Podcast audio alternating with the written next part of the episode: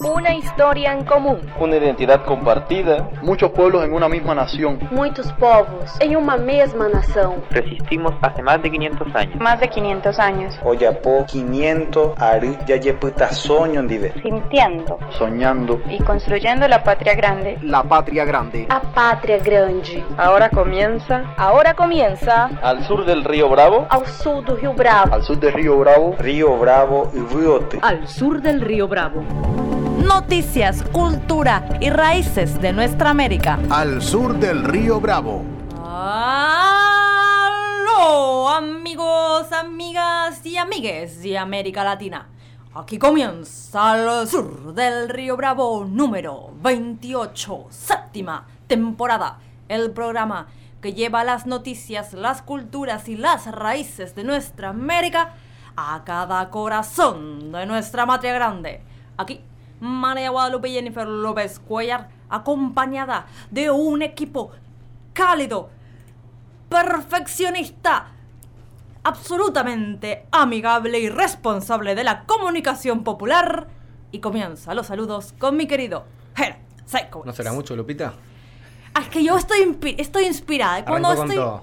Cuando estoy inspirada, tiro, tiro cumplidos para aquí, tiro cumplidos para allá. Los cumplidos de Lupita y los aguditos de Lupita para levantarnos los ánimos. Buenas, buenas, buenas latinoamericanes. Esos aguditos que también indican el puntapié inicial de un nuevo episodio de Al Sur del Río Bravo. Un programa que, como cada semana, te invita a burlarnos de las fronteras y a combatir el coloniaje mediático. Y así como tenemos esos aguditos cada vez más afinados de Lupita, tenemos los graves también. Del otro lado de la escala vocal, Facundo Rodrigo Pérez, ¿cómo le va? ¿Cómo anda Jera? ¿Cómo anda Lupita? Todo tranquilo por aquí. Programa número 28. Sobrevivimos al rock. Ajá. Al programa número 27. Así contento, un poquito golpeada la garganta, más grave que de costumbre. Pero me doy cuenta sí que vos sos los eh, medios, Jera. Vos serías lo- los medios. De modero, esta- modero, de este cualis- de este- modero esta cuestión. Claro. Eh, programa 28 de la séptima temporada. Eh, sobrevivimos a la edad del rock en un programa que va a tener cierta impronta rockera. Sin duda. Así es, alguien podría decir que no logramos llegar al éxito, quizás, y por eso hemos sobrevivido, Puede pero ser. también aquí vamos construyendo de a poquito, desde abajo, y por suerte en este coro de medios graves y agudos no estamos soles. No estamos soles porque del otro lado de los micrófonos está la capitana de esta nave, la comandanta de la producción, edición y otras yerbas. María Amelia Mena, que además nos cuida las gargantas y nos trae un poquito de agua, nos atiende. Nos mima. Nos mima, nos mima. Y también tenemos a dos grandes compañeras, Diana Carolina Alfonso en redes y la columna de géneros, y Camila Garate, cada vez más rulienta en la columna de historia.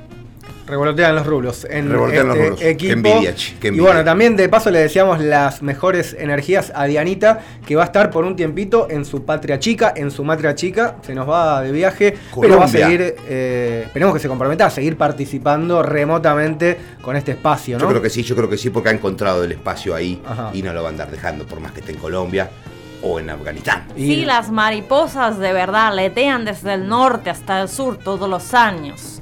No va a ser esta mariposa que venga desde Colombia, que está aquí nomás. Así es, bueno, al sur del Río Bravo se transmite en su casa madre, Radio Universidad de la Ciudad de La Plata, en la Argentina, y también por un montón de otras radios amigas y aliadas. Cada semana mencionamos a tres de ellas, Facundo. Le toca el turno a Radio El Algarrobo de Andalgalá, provincia de Catamarca, esto es en Argentina, Radio Temblor de Panamá y Radio La Colectiva, Ciudad de Buenos Aires, también República Argentina, así que un abrazo grande y, de, y radial para estas tres radios. La columna de rescate histórico parece que nos va a llevar a Brasil. El bloque informativo dicen que también me queda un poco la duda de qué nos trajo, qué nos ha traído Lupita. ¿Usted sabe algo? No estoy enterado porque prefiero, así transito el Ajá. viernes tranquilo, no anticiparme a las investigaciones del Ya le tiene miedo ahí. Sí, prefiero que me sorprenda al aire. No me tengas miedo, Facundo Rodrigo, porque hoy traigo una advertencia y una propuesta para este tiempo que estamos viviendo, una etapa específica de nuestro devenir latinoamericano, pero no voy a adelantar más nada, lo vamos a ver en un ratito, pues. Así que atentos. Mucha intriga, ¿eh? Lo que va a ser el momento Lupita y el momento de las mariposas. eh, se ¿Va a haber que mover algo, puede ser? se va a meter de lleno nuestra mariposa a analizar una última canción que anda rondando por ahí para hacernos perrear y parece que también de manera muy polémica para hacer perras. Así que bueno, ya vamos a escuchar la visión, el análisis agudísimo de Diana No hay Carolina que bailar en la columna es para escucharla o vamos a tener que. Usted, para el perreo no, no sé cómo lo veo. iba a decir, sí. como, ya para la salsa de fin de programa me estoy empezando a mover, pero ya como para un perreo creo que no me Creo da. que es más un debate. Creo que todavía no, sé. me da. Un perreo de perro viejo que es ahí en un rincón tirado. Bueno, Diana Carolina Alfonso queda también la batalla en las redes sociales, la batalla virtual contra el emperador Mark Zuckerberg, a la cual Lupita también le viene ganando la pelea. Eh, los les invitamos, ¿no? A que nos me gusten, participen, interactúen. Al sur del Río Bravo, así nos buscan, ¿no? En todas las redes. Inclusive Así es, en. Instagram, al sur del río Bravo, guion bajo radio, si quieres nuestro usuario. Y también nos encuentras en Spotify con los episodios anteriores. Y yo, antes de seguir, quisiera mandar un saludo a Juli y Hernán, que ahora parece que nos están empezando a escuchar los sábados de la mañana de camino al trabajo. Así que les mando un Saludo. gran abrazo. Bienvenidos a los nuevos oyentes de Al Sur del Río Bravo, que ha hecho ya su presentación formal. Sin duda. Así que es momento de ajustarnos los cinturones. Empezamos a viajar y a recorrer los destinos de nuestra querida Avia Yala. Amanhã há de. A pesar de você, a pesar de você, una vez más, a pesar de Jair Mesías Bolsonaro, porque el viaje informativo de esta semana nos lleva nuevamente a Brasil. Hay malas noticias para Jair Mesías, para el anticristo. Cuá, cuá, cuá, cuá, cuá. Podríamos cantarle a el anticristo Bolsonaro porque este miércoles la comisión del Senado que investigó durante seis meses la gestión de la pandemia por parte del gobierno presenta, y ahí sí, tambores redoblantes, su informe final. ¿Qué dijo el informe final presentado el miércoles por la Comisión Parlamentaria del Senado? Bueno, lo más destacado tiene que ver con que recomienda imputar a Bolsonaro por nueve delitos, ni uno ni dos, nueve delitos que recomienda esta comisión imputar a Bolsonaro por la gestión de la pandemia. El principal tiene que ver con crímenes contra la humanidad. Fuerte, fuerte y que era también igual previsible porque se veía lo que estaba sucediendo en Brasil durante la pandemia, lo que estaba haciendo Bolsonaro. También se lo acusa por los siguientes delitos. Esto es para tomar nota, epidemia con resultado de muerte, infracción de medida sanitaria preventiva, empleo irregular de presupuesto público, incitación al crimen, falsificación de documentos particulares, charlatanismo. Repita, repita ese delito. Charlatanismo, así como suena, y mal uso de recursos públicos. Y por último, crimen de responsabilidad. No quedó nada, yo creo, en el tintero para acusar a Bolsonaro por todo lo que ha llevado adelante durante la pandemia.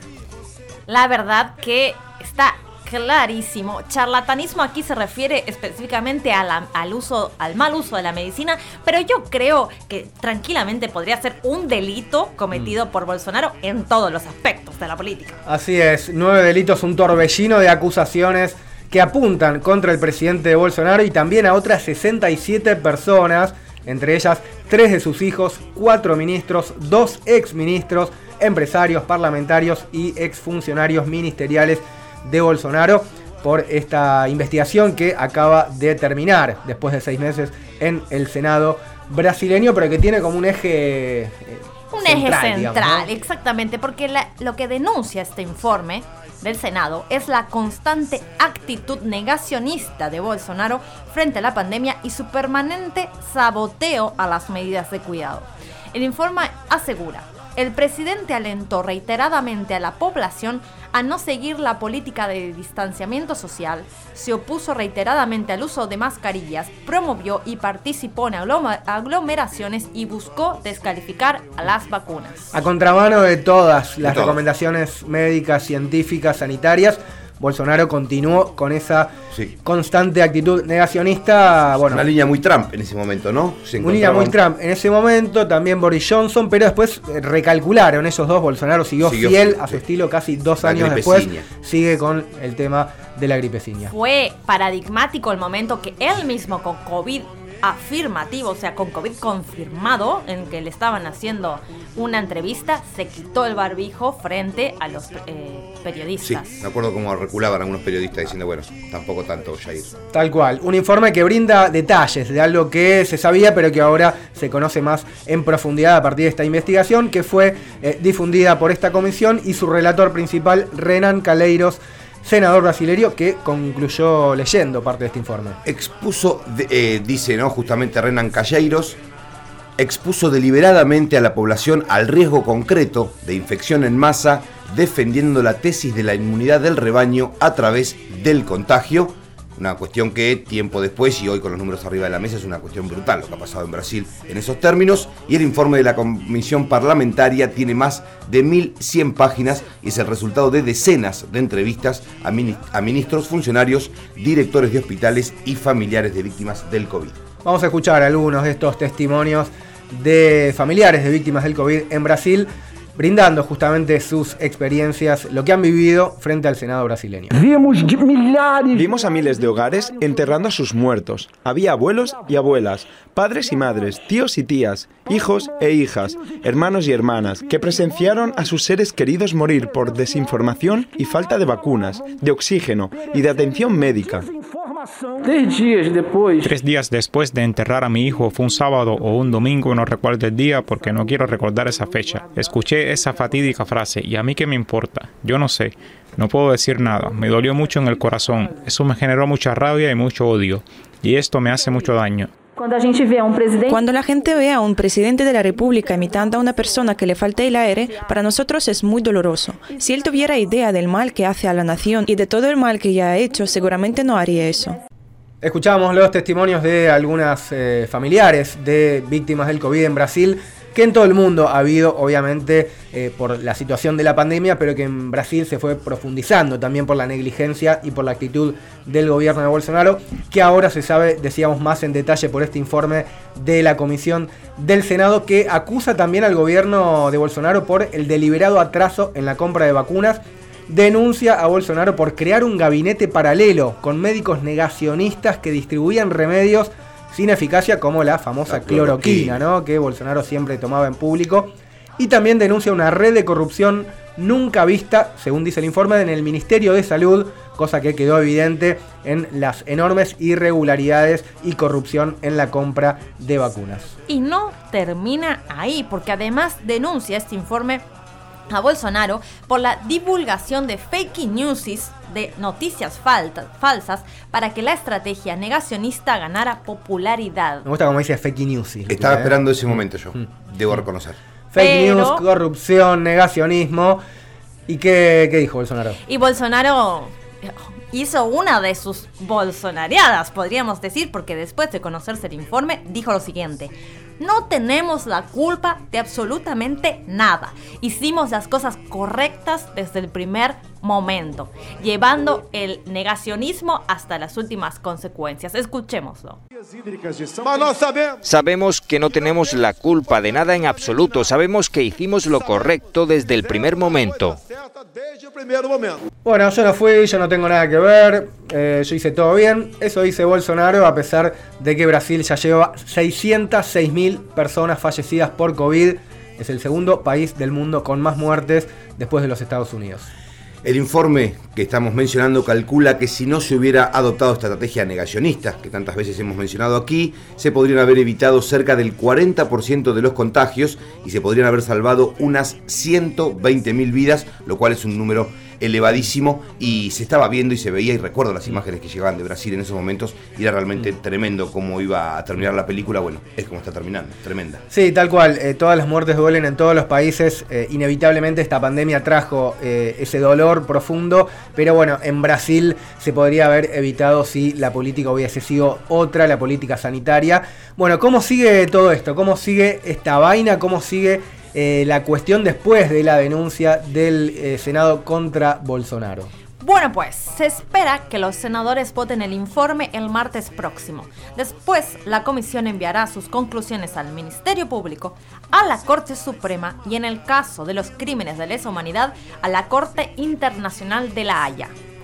Como Bolsonaro cuenta con fueros, esto es una cuestión normal para cualquier presidente de los países, solo puede ser denunciado por la Fiscalía General, que luego decidirá si encamina o no el caso para la Corte Suprema. Así que habrá que ver qué pasa en el camino institucional de toda esta vuelta. Y quizás allí cambie sus fueros por unas buenas fueras. Y ya no tenemos más a Bolsonaro. Por más, por alguna fora. Fora. Fora Bolsonaro no está fácil porque tiene bastantes amigos. Ha puesto mucha plata a Bolsonaro en el Congreso y en la justicia para evitar ser destituido o que avance un proceso judicial o impeachment. Tiene a alguien puesto a dedo ahí en la fiscalía, así que el proceso judicial va a estar complicado. De todas maneras, esta denuncia ha tenido un gran impacto en Brasil y también en todo el mundo. Así lo explica el analista brasileño Fernando Tiburcio. El, el informe es, es, particularmente fuerte porque eh, hay, hay, existen acusaciones de crímenes contra a humanidade, ou seja, crimes lesa humanidade. É, Bolsonaro, em el âmbito dessas, dessa tipificação desses crimes, é acusado de extermínio, persecução e atos desumanos. Isso se conecta com acusações que já foram levadas à Corte Penal Internacional. É, Bolsonaro logrou escapar de una, de una acusación de genocidio, pero eh, la acusación de crímenes contra la humanidad es una acusación muy seria y, sí. y esto eh, es tal vez la primera vez que un, un, un, presidente de un país con la dimensión y, y la, la, fuerza geopolítica de Brasil eh, ocurre. Escuchamos a Fernando Tiburcio, analista brasileño, eh, justamente reseñando lo que puede llegar a impactar esta denuncia, más allá de la dificultad que avance en el terreno judicial o parlamentario. Hablábamos también de la denuncia que va a ir a la Corte Penal Internacional, la denuncia eh, por crímenes de lesa humanidad. Es la séptima denuncia por genocidio, en este caso no por genocidio, sino por crímenes contra la humanidad contra Bolsonaro en la Corte de la Haya, así que también Bolsonaro va a tener que dar explicaciones en las instancias jurídicas internacionales. Quizás está esperando que se le sumen 12 denuncias porque quizás está esperando una oferta por docena o alguna cosa así. Puede ser, puede ser. Veamos que, cómo sigue esta cuestión para entender un poco más el trasfondo, el análisis, qué es lo que se viene para Bolsonaro, qué es lo que se viene para Brasil. ¿Hay posibilidades de que avance esto? ¿Hay posibilidades de un impeachment?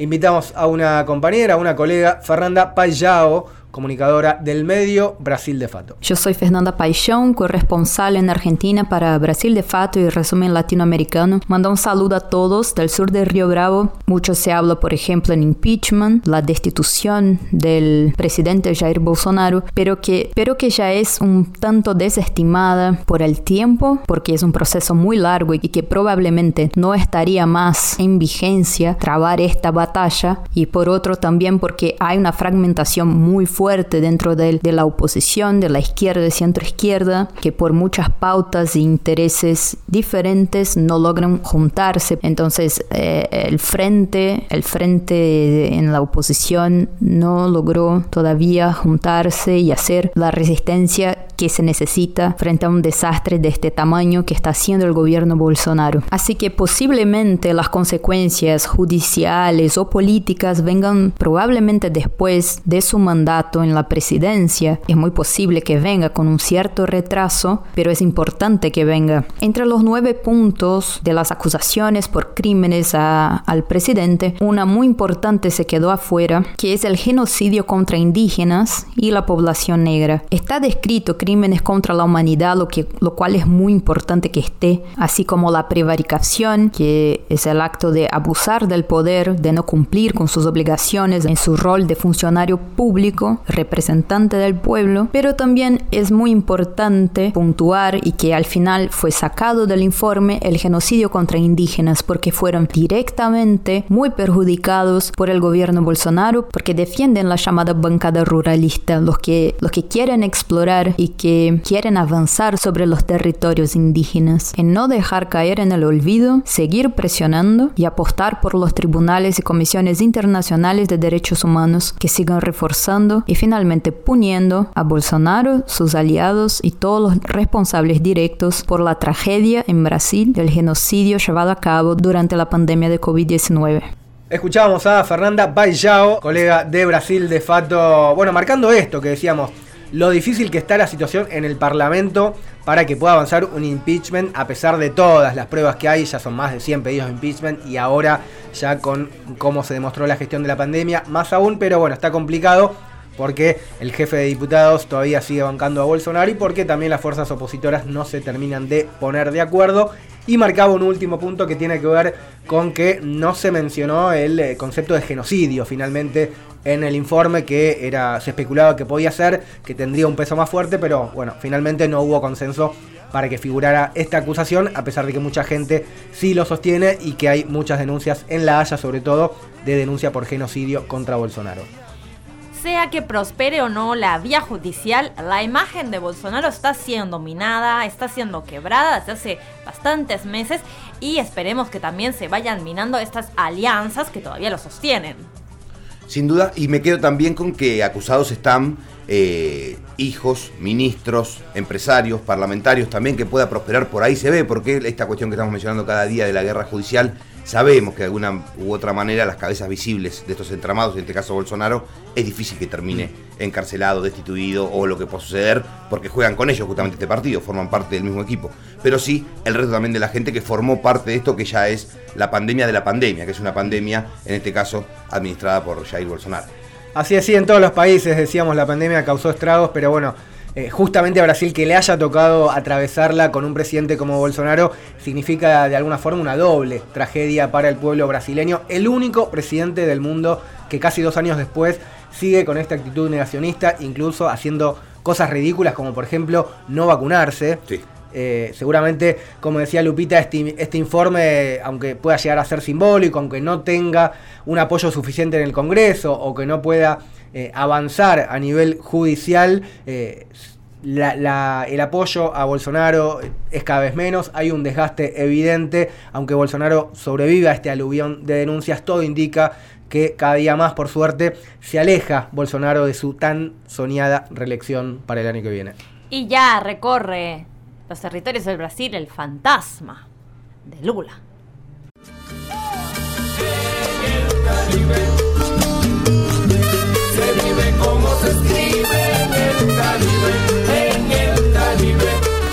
Esta musiquita indica que nos vamos al Caribe, cerramos nuestro viaje informativo en el querido Caribe. Viajamos nuevamente hacia la isla de Barbados, porque esta semana se anunció que una mujer va a ser la primera presidenta del país. Así es, esos les oyentes fieles ya se deben acordar que hace un par de meses les contamos que Barbados había decidido independizarse completamente, definitivamente del Reino Unido. La cuestión es que este miércoles el Parlamento eligió a la ex gobernadora Dame Sandra Mason para que sea la primera presidenta del país. Y sin duda uno de los países con mejor nombre de este mundo moderno, Barbados, la proclamación de esta presidenta será el 30 de noviembre, el día de la independencia, con lo cual se pondrá fin oficialmente a la subordinación administrativa al Reino Unido. Así como lo escucharon, seguía siendo parte del Reino Unido Barbados. Faca, cuéntenos algunos datos más de esta isla, de este país, de este pequeño rincón insular de nuestra América. Barbados es uno de los 13 países justamente que forman parte de la llamada América Insular, es la más oriental de las Antillas Menores, tiene poco más de 280.000 habitantes, un número hermoso para conformar un país, la mayoría de ascendencia africana y es conocido por ser el lugar donde llegó Cristóbal Colón en su primer viaje, así cuando uno hace esa idea de cómo bajó Colón con todos los destartalados que venían con él arriba de cada carabela, bueno, sucedió en Barbados, que no tenía este nombre, por supuesto. La primera bota del Imperio Español fue en Barbados. Y un poquito después, en el siglo XVII, ¿qué pasó? Llegaron los ingleses que la convirtieron en una colonia del Reino Unido hasta ayer nomás, hasta 1966, cuando se declaró la independencia, pero, pero, pero, medias, como pasó con muchas ex colonias británicas, claro, pasó a ser parte de la Commonwealth o la Mancomunidad de Naciones, que agrupa a 54 antiguos territorios británicos que tienen como jefa de Estado a la reina del Reino Unido, en este caso Isabel II. a miles de kilómetros de la isla de Barbados, todavía sigue siendo la jefa de Estado, una reina que no la vota ni la elige nadie de eh, la monarquía del Reino Unido. Hasta dentro de poco, como decía el FACA, hasta el 30 de noviembre, cuando se va a proclamar la primera presidenta de Barbados. Y Barbados va a dejar de ser una monarquía constitucional para convertirse en una república del Caribe después de 396 años de mandato de la corona británica. ¿Qué tal? Es mucho, ¿eh? Bye bye, Isabel II. Un paso importante, ¿no? En esto de la soberanía total de Barbados y también eh, un gran efecto simbólico, ¿no? Que en el lugar donde empezó la conquista, donde comenzó el mayor genocidio de la historia, donde llegó por primera vez la bota del imperio español casi 530 años después, terminen de romperse las cadenas con las potencias colonizadoras. Y además cambiamos una reina por una presidenta, así que también saludamos a la futura y flamante presidenta de Barbados. Dame Sandra Mason, así es, tiene nombre eh, la próxima presidenta de Barbados, que Barbados tiene a su eh, cantante y artista más famosa, que es Rihanna, que no la vamos a poner hoy, Ya pero... sonó Rihanna en el sur, ¿no? No, O una sugerencia, una sugerencia. Pero fue creo que en años anteriores eh, puede llegar a haber sonado. Me suena. Lo cierto es que la barbadense más famosa es Rihanna, pero hoy elegimos musicalizar el cierre de este bloque de otra manera y de cuál.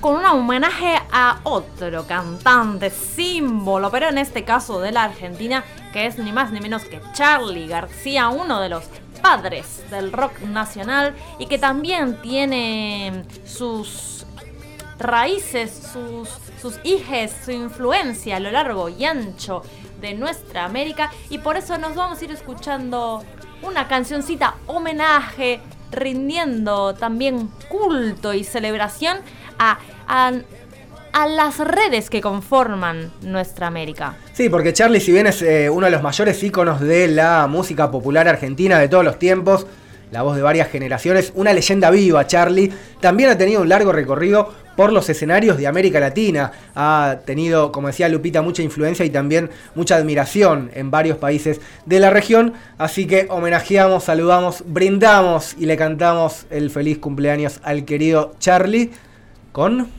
Nos vamos con Inconsciente Colectivo, pero en la voz de Mercedes Sosa y de Milton Nacimiento.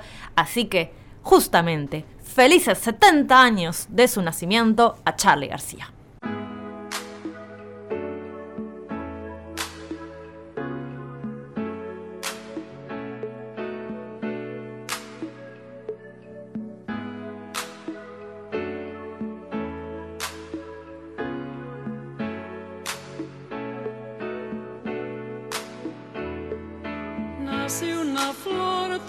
Los días sale el sol. De vez en cuando escuchas aquella voz, como de pan, gustosa de cantar, en los aleros de la mente con las chicharras. Pero a la vez existe un transformador que te consume lo mejor que tenés.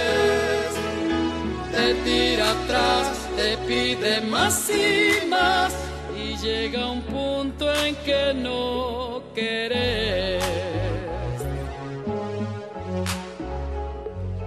Mamá, la libertad siempre la llevarás dentro del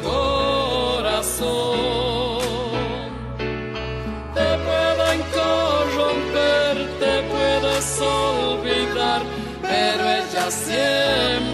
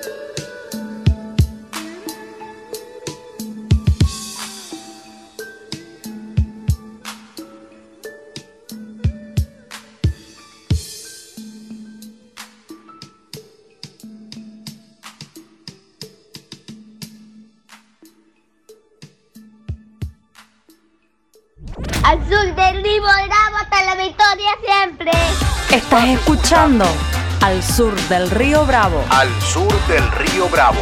Segundo bloque de Al Sur del Río Bravo, después de Milton Nascimento con. Hermosa con versión, la negra Sosa. hermosa versión. La negra también, muy grosa. Eh, momento ahora sí de. No sé si levantar los ánimos. No, pero sí que es un momento del programa que ya tiene casi como su propia impronta Mm. y todos nos sentimos de alguna manera que algo va a pasar, no vamos a ser los mismos después de este momento. Seguro va a haber creación, reflexión. Reflexión Y demás. Es, y ah. sí, que termine en acción. Llega ella, llega su momento, llega la comandante del poliamor latino caribeño, María Guadalupe Jennifer López Cuellar. más conocida como Lupita, Lupita, ay, Lupita, Lupe, Lupe, Lupe, Lupe, Lupe, ay, Lupita. Ah, bueno, ahora sí, por fin podríamos decir que han llegado las buenas noticias, ¿verdad? Ahora sí, por fin, aquí ya empiezan los climas templados, el otoño, la primavera, ya está la constitución en Chile, avanza el aborto, Bolsonaro está complicado, Barbados se independiza. se inde- Lazo está con la soga al cuello. Ah, está Qué bueno. buen fin de semana Ay, como espera que- por ay, delante. Piñera sí. también, Piñera está al horno también. Ah, exactamente, ¿no? Hasta esa idea de, de- no se sienten, ¿cómo se sienten? Renovados, esperanzados. Un espíritu primaveral, a flor Sí, de piel. Primaveral y esperanzado. Grave error. No, Grave error. Pero Lupita. Tiene que no. salir los domingos este programa. Ay, no, no, no, no, no, no. Es que ¿Qué nos justamente esto, decir? esto es lo que vengo a remarcar. Esto es lo que vengo a advertir. Algo que he estado estudiando durante muchísimo tiempo, nuestro devenir cíclico latinoamericano. Y es que estamos atravesando lo que he llamado la fase de confianza. La fase de confianza, este periodo de nuestra vida en la que pensamos que ya está, que ya se resolvió, se, resolvió, ya, ya está por caer lo viejo, ya podemos descansar, ya llegamos a la orilla y estamos bien. La fase de confianza eh, es un término, un concepto que enseñan en la cátedra de latinoamericanología. Así es, es la cátedra de comportamiento político latinoamericano. Tenemos, hemos desarrollado muchísimos años y años de investigaciones profundas y llegamos a la conclusión de que nosotros, los latinoamericanos, en algún momento de nuestro devenir entramos en la etapa de confianza y eso nos lleva a aflojar, a olvidarnos de los peligros, a bajar la guardia. Ante estos primeros signos de mejora, ya nos metemos de lleno en una algarabía general y perdemos de vista lo que nos está acechando. Como que festejamos antes de tiempo, quiere decir usted, Lupita, que no- nos gusta enseguida ya el festejo de la mínima conquista, festejo. Feste- Mínima conquista, festejo. Pero bueno, Lupita, también necesitábamos ciertos momentos ahí de, de- de relajar, de descansar, ¿no? De festejar un poco. Hoy hay festejo, de hecho. De- Como Y- debe ser. Como debe ser. Y, y sí, y ustedes dirán, Lupita, te estás volviendo muy dura. Y es verdad. Y tienen razón. Y por eso yo misma tengo, como siempre, una protesta con propuesta. Ajá, en este caso, advertencia con propuesta. Exactamente. Y entonces lo que vengo a proponer es que es necesario para estos momentos crear un comité de alerta Ah, permanente. pero yo pensé que iba a ser algún brebaje. No, no, no, no. Un comité. Los No, comités, no. los comités Lupita. un, un, un Los comité. comités Lupita. un comité que nos permita estar, digamos, que haya unas personas especializadas que estén absolutamente dedicadas como una especie de voluntarios de la desconfianza que estén atentos mientras el resto festeja, tiene esperanzas y se relaje, pero que haya estas personas, este tipo de- organizaciones que estén ahí con ojo popular vigilante por Unos si- desconfiados, pero con onda. desconfiados pero con compromiso político, te diría, pues Ahí va. Pendien- pendientes. pendientes ahí. Lo que pasa es que, a ver, ya existen pues este tipo de, de personas, ¿verdad? Ya existe gente que está siempre diciendo, se viene lo peor, se viene lo peor, se viene lo peor, pero ¿qué pasa? ¿Cuál es el problema? Tienen el famoso síndrome de Cassandra, lo dicen y nadie les cree. Lo dicen, están diciéndolo a viva voz todo el tiempo, pero están desautorizados. Entonces, lo que yo propongo es que consensuemos quiénes van a ser estas personas que conformen el comité de alerta permanente y tienen que tener ahora sí una confianza, le tenemos que dar, le tenemos que entregar todo nuestra nuestra nuestra toda la autoridad posible como cuando te dice algo tu abuela. Confiar en el desconfiado. Exactamente. Confiar en el desconfiado. Confiar en el desconfiado, exactamente, así, pero confiar de pie juntillas. Como le querés a tu abuela, por ejemplo. Exactamente. Ima- Confianza. Como cuando eres pequeño y, y- y viene tu madre o, o- o quien se haga cargo de ti, quien te esté criando, y te dice, tú puedes jugar, pero puedes jugar hasta donde yo te vea. Sí. Bueno, es algo así. O sea, nosotros vamos a festejar, a celebrar, a relajarnos, pero sabiendo que hay un ojo que está vigilando y que cuando ese ojo dice hasta aquí, pues hasta aquí. Bien. Y cuando dice, listo va el festejo, porque ahora hay que, bueno, estar ahí un poco más aguerrides, bueno, ya hay que hacerle caso. Bueno, a festejar, pero con. Sí, con alerta. Sería raro cuando llegue el desconfiado en el medio del festejo y diga, bueno, hasta aquí. Claro. ¿Quién le hace caso al desconfiado si ya los brebajes empezaron a hacer efecto? Pero bueno, Mm.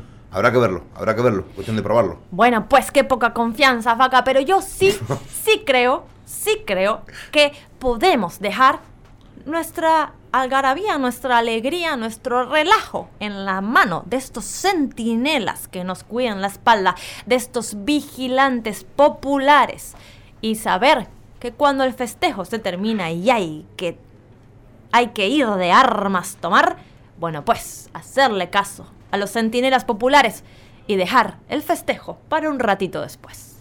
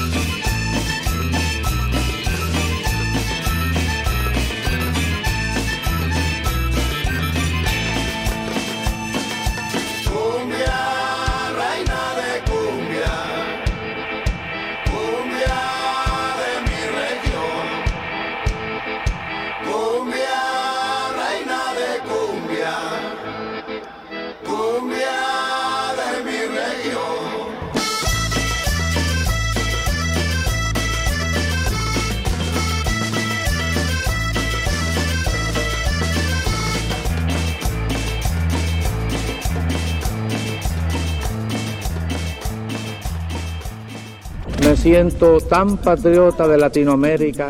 No morirá la flor de la palabra, ya no podrá ser arrancada por la soberbia del poder. Somos los herederos legítimos de los padres de la patria y juntos haremos la segunda independencia. Mi raza, latinoamericana, latinoamericana. Estás escuchando al sur del río Bravo. Huellas en el mar. Historias rescatadas de nuestra región. Al sur del río Bravo. Como excavar un pozo de petróleo, así vamos hacia la historia. Comienza la columna de rescate histórico con Camila Garate. Hola, hola, Alzures, aquí vamos, con un nuevo rescate histórico. Hoy vamos a viajar a Brasil porque el presidente Jair Bolsonaro dijo muy sueltamente que tenía intenciones de consultar con su equipo económico sobre la privatización de Petrobras empresa petrolera brasilera. Vamos a aprovechar este espacio para hacer un recorrido por la historia de esta empresa y las implicancias que tiene esto para el país vecino. Empecemos por el principio. En 1951, con el entonces presidente Getulio Vargas, se envió al Congreso Nacional el proyecto de ley 1516, el cual proponía la creación de Petrobras como propuesta que respondía a su preocupación por crear un proyecto nacional estatista para el petróleo, considerado como un recurso estratégico a explotar y controlar. En su momento, las empresas extranjeras no estaban dispuestas a intervenir en las investigaciones y exploraciones preliminares y por lo tanto el Estado se hizo cargo de este vacío. Con esta ley, todos los segmentos del sector petrolero brasileño, con excepción de la actividad de distribución, pasaron a ser monopolio del Estado. Pero ante la necesidad de generar las inversiones necesarias para las actividades exploratorias, estableció la suscripción voluntaria de particulares, de allí su carácter mixto aunque en su momento se excluyó a extranjeros. Sin embargo, en su primer momento, en pleno auge del desarrollismo en la región, fomentar este tipo de empresas, que era una importadora serial de insumos técnicos y tecnológicos, tenía un impacto negativo en la balanza de cambios. Y debido a ello fue inducida por el gobierno a reducir sus importaciones, teniendo que volcarse al mercado interno, generando así mayores puestos de trabajo. Incluso se llegó a fines de los 80 con una empresa petrolera que hacía el 90% de las compras en el mercado local. Sin embargo, llegan los 90 y todos sabemos lo que esto significó. El gobierno neoliberal promovió varios cambios en el plano institucional. En 1997, durante el gobierno de Fernando Enrique Cardoso, se promulgó la ley del petróleo, que venía a cambiarlo todo. A partir de ahora, cualquier empresa nacional o extranjera podía realizar actividades de exploración, producción, transporte, refinamiento y exportación del petróleo en el país mediante autorización, permiso o concesión de la autoridad pública. Petrobras perdía así la exclusividad y pasó a ser obligado a participar en las subastas de la nueva Agencia Nacional del Petróleo y comenzó a vender yacimientos descubiertos por esta empresa a otras firmas. A su vez, se extranjerizó la compra de insumos, llevando a la quiebra a todos los sectores creados y dependientes de las compras de Petrobras en el país. Claramente se avanza hacia una privatización total de la empresa estatal, pero no se logró debido a que el pueblo supo entender la importancia estratégica que tenía para el país. Sin embargo, no se frenó la venta de acciones, que de sutil no tenía nada. En el año 2000 se vendieron 179 millones de acciones de la empresa, 108 de las cuales en la bolsa de Nueva York. El Estado reducía así su participación del 80% al 32% de un sopetón. A esto se le suma que en el 2000 se descubre el Presal, un enorme yacimiento de petróleo que se encuentra en el mar brasileño. Pero por suerte, luego vino Lula,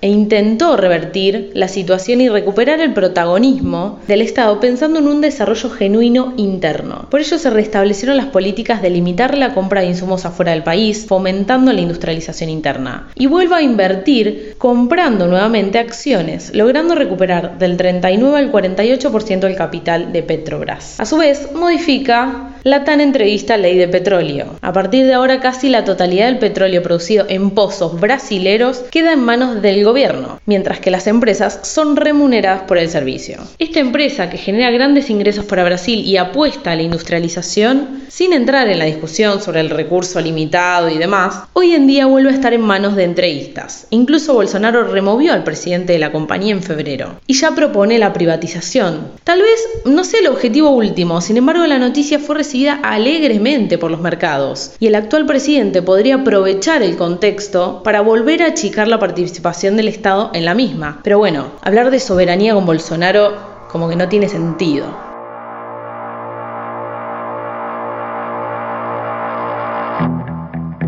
Uns anjos tronchos do Vale do Silício desses que vivem no escuro em plena luz.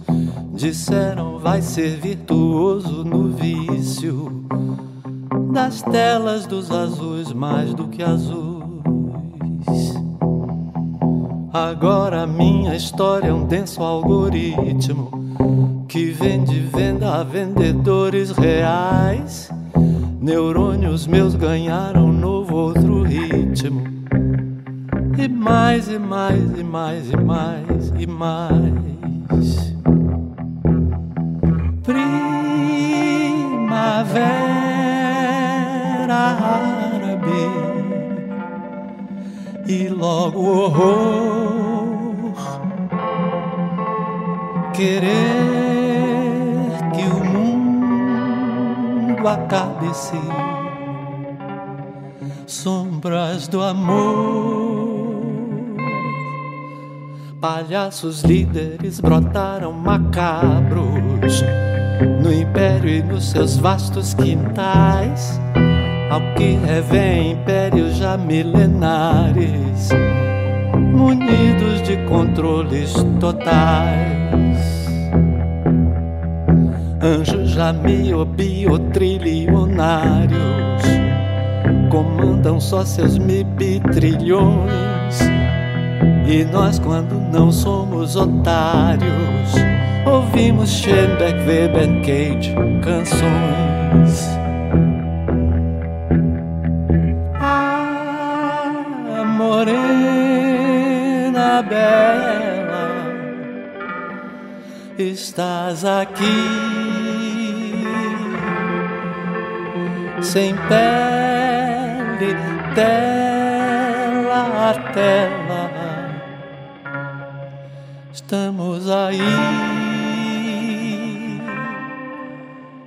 Um poste vil poderá matar. Que é que pode ser salvação? Que nuvem se nem espaço há? Nem tempo, nem sim, nem não.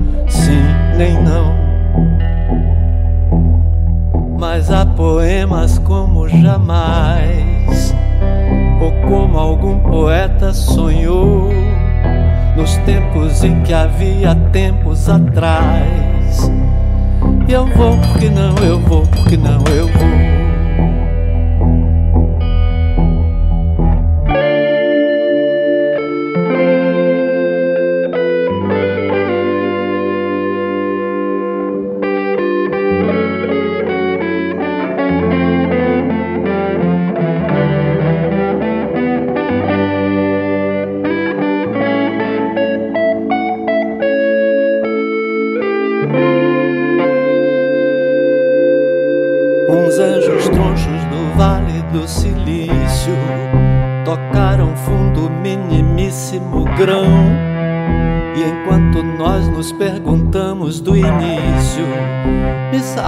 Faz tudo do quarto com o irmão. Solo te voy a decir una palabra que lo dice todo. Así que grabala bien. ¡Socorro! Estás escuchando Al Sur del Río Bravo. Al sur del río Bravo. Mariposas de nuestra América. Género. Al sur del Río Bravo. Al sur del río Bravo. Más que el perreo de una perra, aquí vamos con el aleteo de una mariposa. Comienza la columna de géneros con Diana Carolina Alfonso. Un hombre blanco, millonario y uribista arrastra a dos mujeres negras por el suelo mientras entona monotemáticamente la palabra perra. El video de la canción empieza con una mujer negra lavando el piso por el que camina el artista así, vejatorio desde el vamos. A continuación, todas, todas las personas racializadas del video son animalizadas, incluyendo a un niño negro cuyo rol en la trama sexualizadora de la escena no se entiende. La ambientación y la posición de las personas racializadas evidencia un profundo desdén de alta sociedad. Después del pseudo boicot a los premios Grammy, el debate público suscitado por Residente, vocalista de Calle 13, y el rechazo casi conjunto de la escena urbana y latina en Estados Unidos, pues la imagen de J Balvin, el cantante colombiano, no ha dejado de descender tanto en el ámbito político como en el musical. Varios y varias artistas, entre ellos el conocido cantante de reggaetón Don Omar, recordaron el arribismo del cantante contra el pueblo colombiano en medio de las movilizaciones desatadas tras el paro nacional en abril de este año. Tras las quejas internacionales de políticas, periodistas, artistas, militantes y activistas, el video oficial de Perra fue eliminado de YouTube.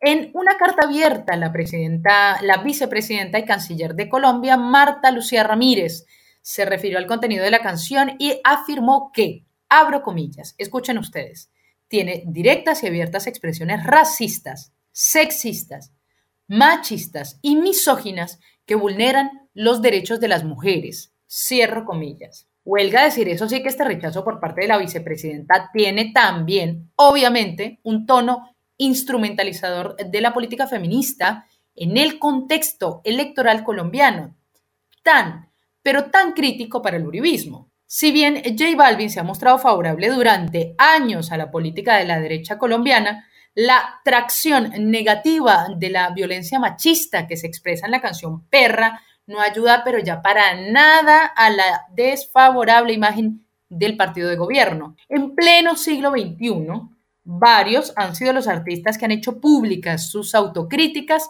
por conductas misóginas de este talante. Tal fue el caso de la banda mexicana Café Tacuba, quienes hace un par de años decidieron sacar de su repertorio la famosísima canción Ingrata por hacer alusión al femicidio.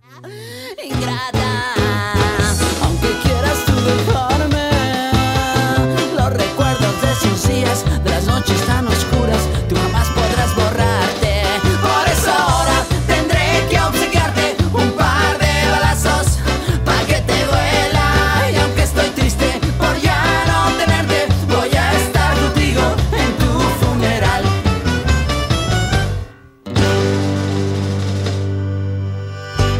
acabamos de escuchar hace parte de nuestra cultura musical, sí, pero claro, pero también es el reflejo de pactos sociales que tornan aceptable, folclórica y casi natural la violencia hacia las mujeres y las disidencias. Es entonces muy importante reflexionar activamente para romper esos pactos, porque si abusan, burlan, vejan o matan a una, tenemos que responder todas. Estamos enfrentando una triple dominación, como le llamamos nosotros siempre, que es el capitalismo, el patriarcado y el racismo. Nosotras las mujeres llevamos esa triple lucha y quisiéramos que también los hombres la llevaran, ¿verdad? Para ir desmontando todas las formas de opresión. Estás escuchando al sur del río Bravo. Al sur del río Bravo. Todo tiene su final.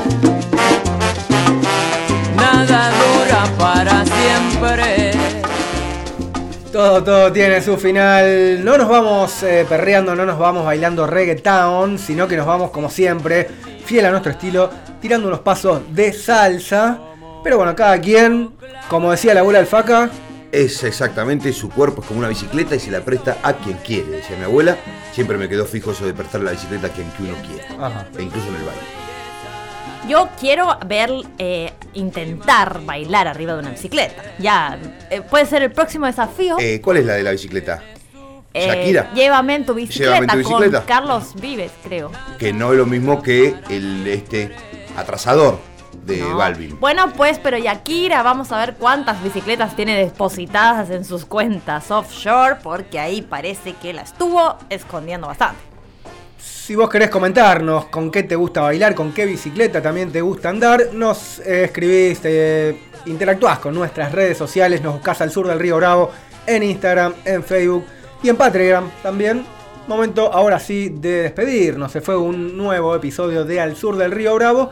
Créditos finales, Facundo Rodrigo Pérez. Emisión número 28 y arman y desarman al sur del Río Bravo junto con nosotros. María Emilia Mena, Diana Carolina Alfonso y Camila Garate. Así que un saludo grande para ellas y agradecemos el vuelo fantasma de quien hoy hizo los controles para que este programa salga al aire. Así es. Nos vamos, se fue un nuevo episodio de Al Sur del Río Bravo, un recorrido por las noticias, por la cultura, por las raíces, por los homenajes a nuestros grandes artistas también. Pero en realidad, en realidad, en realidad, ¿qué ha sido todo esto, Lupita? Esto, esto, esto no ha sido más que una excusa para pensarnos y perrear con un ojo alerta latino, caribeña, mente.